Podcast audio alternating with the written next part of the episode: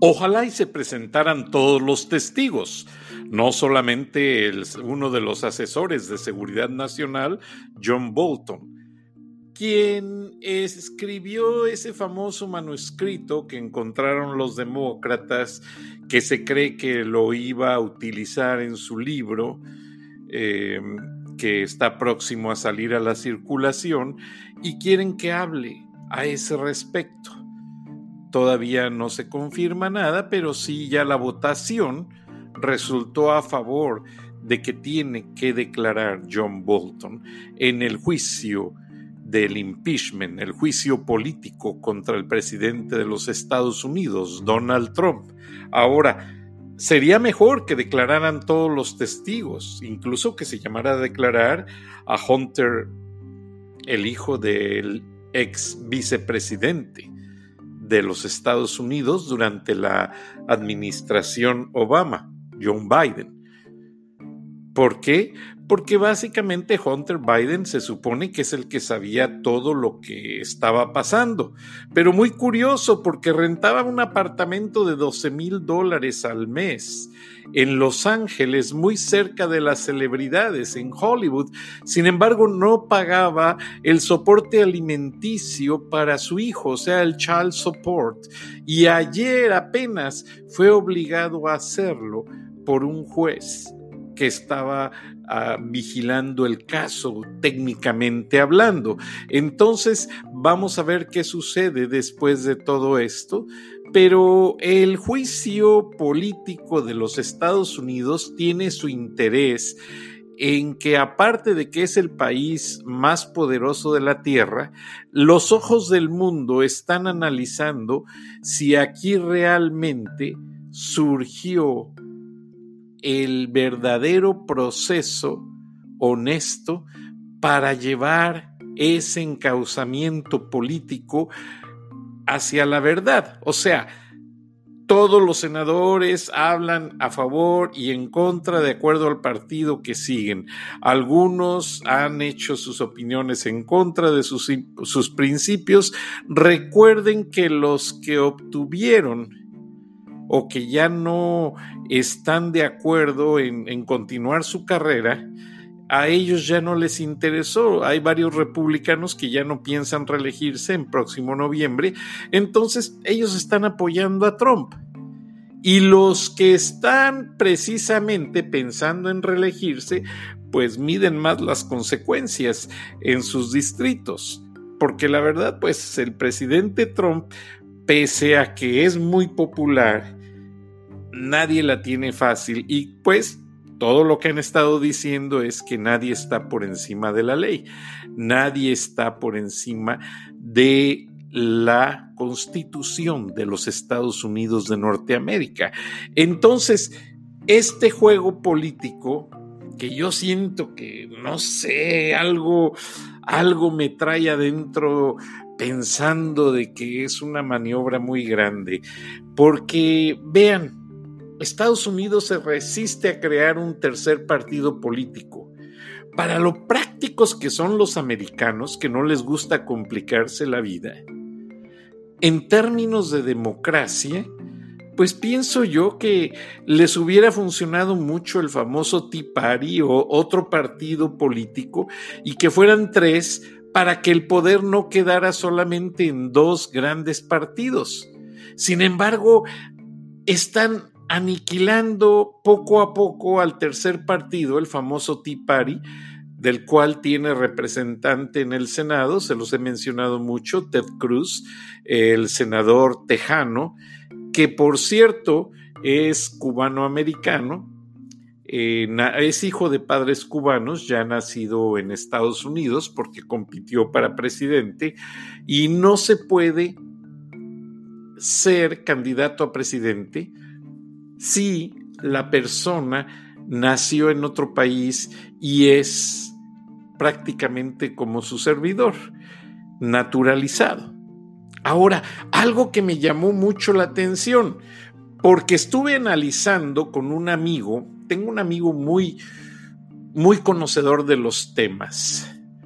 Eh, no le puedo decir el nombre, pero él revisa todos los reportes que llegan al Senado una vez ya publicados y que van dirigidos al presidente en cuestión de materia, pues, de política exterior, en materia de inteligencia. Y este amigo eh, me platicó que eh, David Perdue, el senador por Georgia, habla mandarín o sea, habla el idioma chino, aparte de que entiende muy bien el katakana, irakana y kianji, que son los componentes, los tres idiomas que componen al japonés. Entonces eso me puso mucho a pensar. Y mi amigo me muestra cuando me invita a comer, tiene una casa preciosa con alberca y su perro, sus perritos son muy amigos de mi perrito y nos juntamos a comer y cocina una deliciosa carne asada y unas papas con ensalada que me dejan maravillado. Mi esposa le encanta ir a comer allí. Mi esposa lleva el guacamole, pero la pasamos muy bien. Entonces, este amigo que es escritor, él no crean que es conocedor del tema, él solamente revisa la ortografía, la sintaxis. Ustedes saben, los americanos son muy cuidadosos de esos detalles y una vez que los informes están aprobados, él los corrige y los regresa para revisión de los senadores y ya una vez el visto bueno ya salen a la imprenta del Congreso. En el Capitolio tienen su propia imprenta en los subterráneos. Bueno el hecho es que mi, mi pensamiento fue cómo es posible que Marco Rubio, que nació en Cuba, esté en la comisión del Senado, en, la, en, una comisión tan importante como es la de Seguridad Nacional. Me quedé yo pensando, porque Marco Rubio pues ustedes saben, eh, Marco Rubio demandó a la cadena Univisión porque la cadena Univisión lo involucró, lo involucró falsamente en un caso de narcotráfico. Hay que ser justos. Este Marco Rubio era un chamaco, él iba a cuidar los perros de un primo, el primo cayó con drogas y pues Marco Rubio no tenía nada que ver y se lo creo, porque eh, pese a que Marco Rubio no le interesa el, el, votante latino solamente se acuerda de ellos en tiempo de elecciones y es cuando habla un poco de español, después ni se encarga de ellos. Eh, pues sí, es, es serio el hombre. Y Marco Rubio lo que tiene es una retórica muy grande, como todo cubano. Sabe hablar y, y, te duerme con la conversación y te dice y te explica hasta que te convence. Eso es muy particular de los cubanos.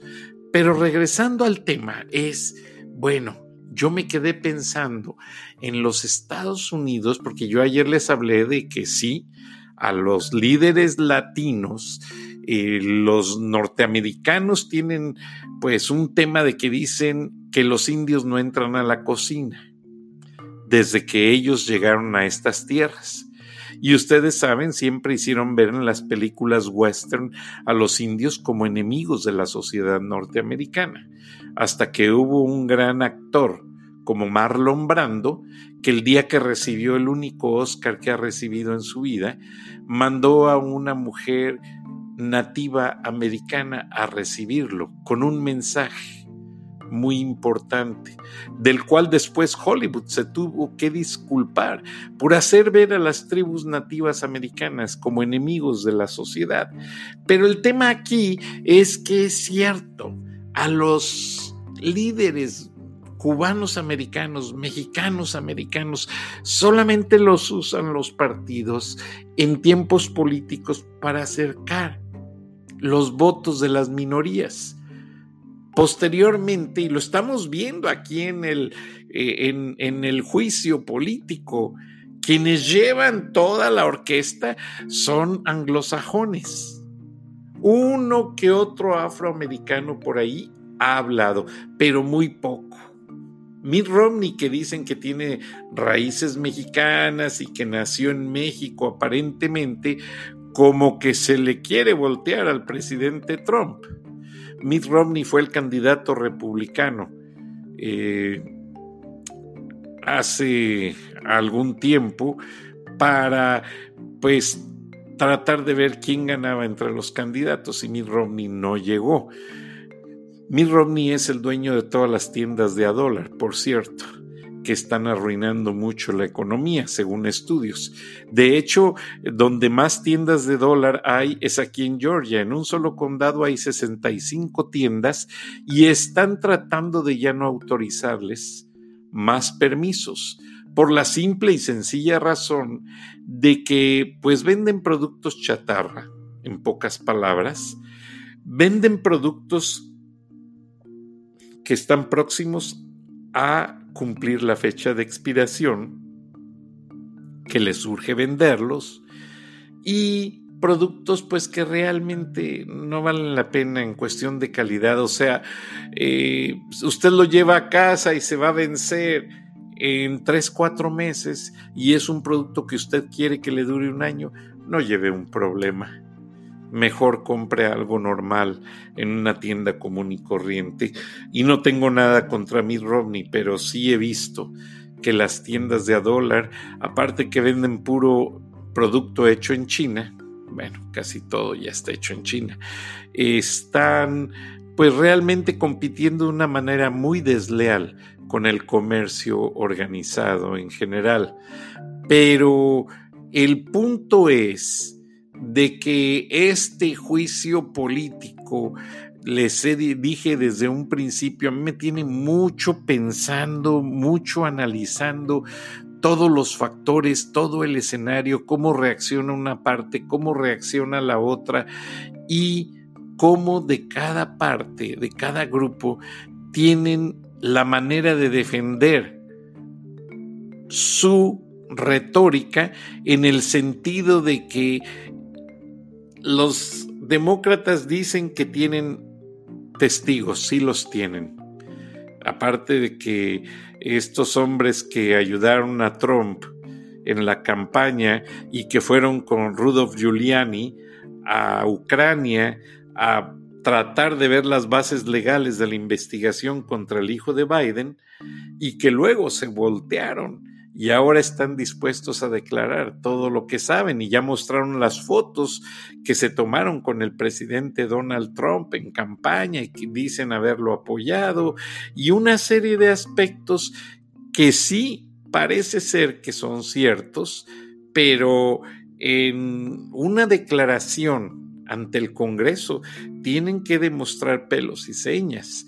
Ahora, ¿por qué no llegan inmediatamente los testigos como cuando van a una corte común y corriente?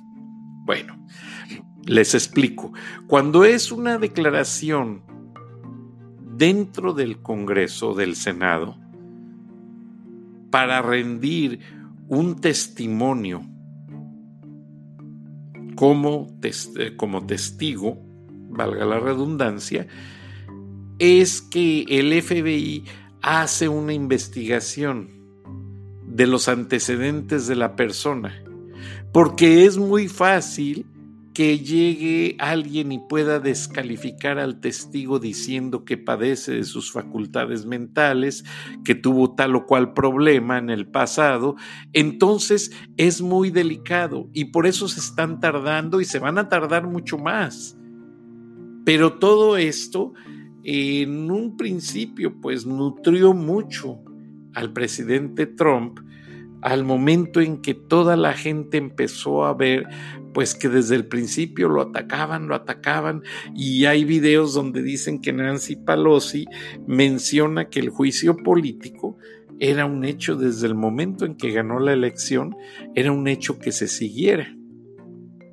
O sea, en el momento en que Donald Trump derrota a Hillary Clinton, Nancy Pelosi dice que se va a seguir el juicio político hasta sacarlo de la presidencia.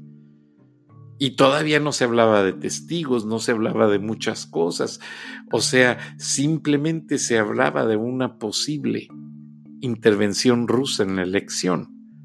Entonces, el punto es que de dónde han venido saliendo tantos actores políticos, tantos aparentes testigos, tanta situación tan coherente e incoherente para las dos partes porque tan pronto habla un senador demócrata, el republicano en su turno lo desacredita completamente y viceversa. Entonces, lo interesante de esto es que jurídicamente hablando, la normatividad jurídica de los Estados Unidos y vámonos a cualquier país ya a nivel político, tiene que ser con bases muy fuertes, muy sólidas, porque si no, les desmoronan, les desmoronan la evidencia y, puede ser, si es una evidencia fabricada, puede ser usada en contra del mismo testigo. Vamos a pensar que eh, alguien se metió allí para fabricar una posible situación simplemente para afectar al presidente. Si se descubren esos nexos, pueden, eh, pueden actuar en contra de la persona. Entonces, todo esto se los comento en detalle porque si ustedes ven, cada día que pasa en discusiones en el Senado, la gente lleva una bitácora, una bitácora. Todos esos internos que les llaman, jóvenes que se sientan alrededor de la tribuna principal, del Senado, jovencitos muy bien trajeados, jovencitas que no son famosos, no son distinguidos en la política, pero que están ahí alrededor con tabletas, con notepads, con computadoras o, con eh, blogs y lápices tomando nota, ellos son quienes verdaderamente asisten a los senadores y hacen toda la investigación, el research, toda la investigación de bases jurídicas. Esos jóvenes tienen su pasantía en, derecho eh, y están estudiando en prestigiadas universidades. Así fue como Hillary Clinton participó en el juicio contra Richard Nixon. Y muchas malas bocas están acusando a Hillary Clinton de estar orquestando todo este juicio político legalmente hablando, porque lo que sea, la señora es una abogadaza, o sea, es una gran conocedora de las leyes. Realmente ella fue la que hizo a Bill Clinton. Realmente ella fue la que manejaba a Bill Clinton como un moped le ponía la mano y lo manejaba todo el tiempo y, e hizo de Bill Clinton un buen político, la verdad, muy, muy eh, carismático en sus discursos, pero ella era quien escribía todo. De hecho, gente que los conoce dicen que ella le hacía muchos trabajos en la universidad para que él saliera adelante en su carrera. No sé, no me consta, no estuve allí, pero sí se habla mucho de esto. Ahora, conjuntando todos estos antecedentes y haciendo ver que John Bolton no es la primera vez que es asesor de Seguridad Nacional y aparte, él dejó un puesto que tenía en Fox News, precisamente como especialista en seguridad nacional, para irse a trabajar con el presidente Donald Trump. Ahora, si él está diciendo la verdad en sus notas, que se van a presentar supuestamente o que se presentaron como evidencia para ese juicio, mucho tendría que cambiar en cuestión de tendencia este juicio político. ¿Por qué razón? Porque John Bolton es una persona de mucha confianza del presidente de los Estados Unidos. Ahora, me llama mucho la atención que hay una situación en la que realmente no ha opinado mucho quien fuera congresista y líder de la Cámara de los Estados Unidos precisamente cuando Bill Clinton era presidente y fue congresista aquí por Georgia saben todos los georgianos a quién me refiero. Fue historiador, es un hijo adoptado, también fue candidato a la presidencia de los Estados Unidos. Le gustan mucho los waffles y es un hombre muy instruido y hasta este momento él como analista político no ha hecho ninguna apreciación y si no estoy mal informado, su esposa Calixta está de embajadora o es él de embajador en los eh, de Estados Unidos en un país de Europa. Pero lo que más me llama la atención, lo que más me pone a pensar es que este analista que siempre ha hablado cuando el Partido Republicano está en un problema, ahora no ha hecho ninguna opinión, no ha dicho ninguna declaración. Entonces, este personaje con su silencio está diciendo algo muy fuerte. La verdad es que no sé si sea algo eh, premeditado, no sé si sea algo eh, pues que ya esté retirándose de la política, que no lo creo, porque este hombre nació para ser político y la verdad es que nunca, nunca va a dejar de hablar. Entonces, eh, realmente no sé qué pensar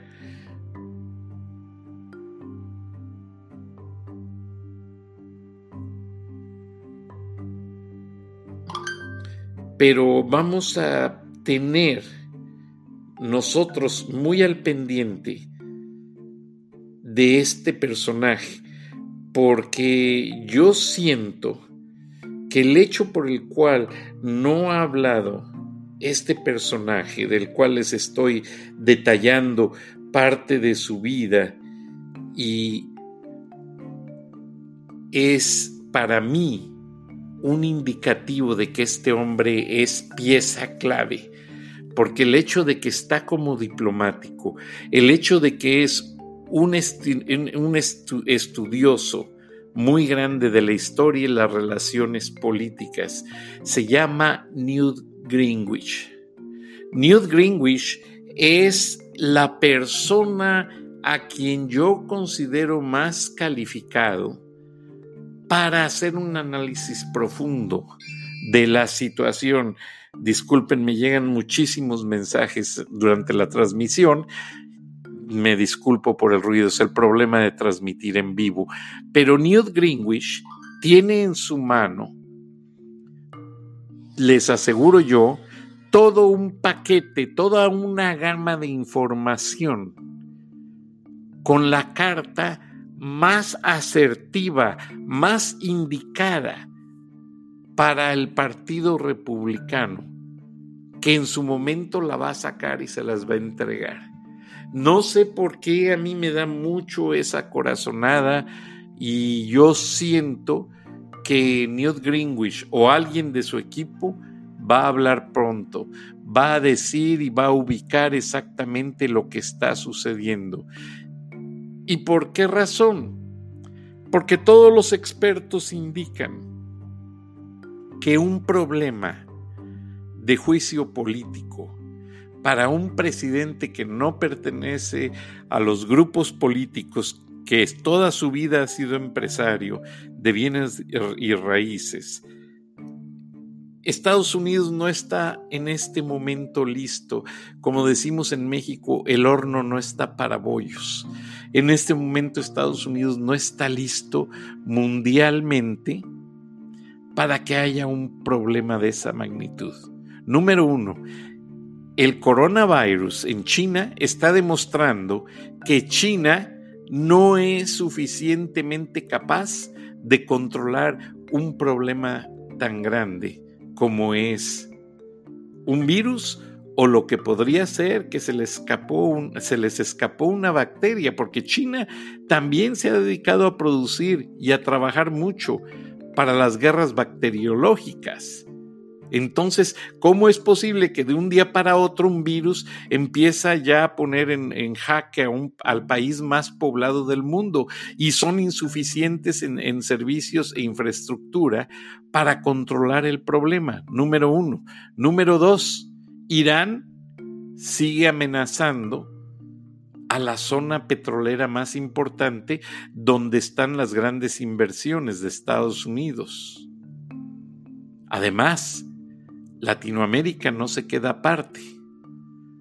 Ahora, Donald Trump ha sabido de una manera muy tranquila llevar una buena relación con el presidente mexicano.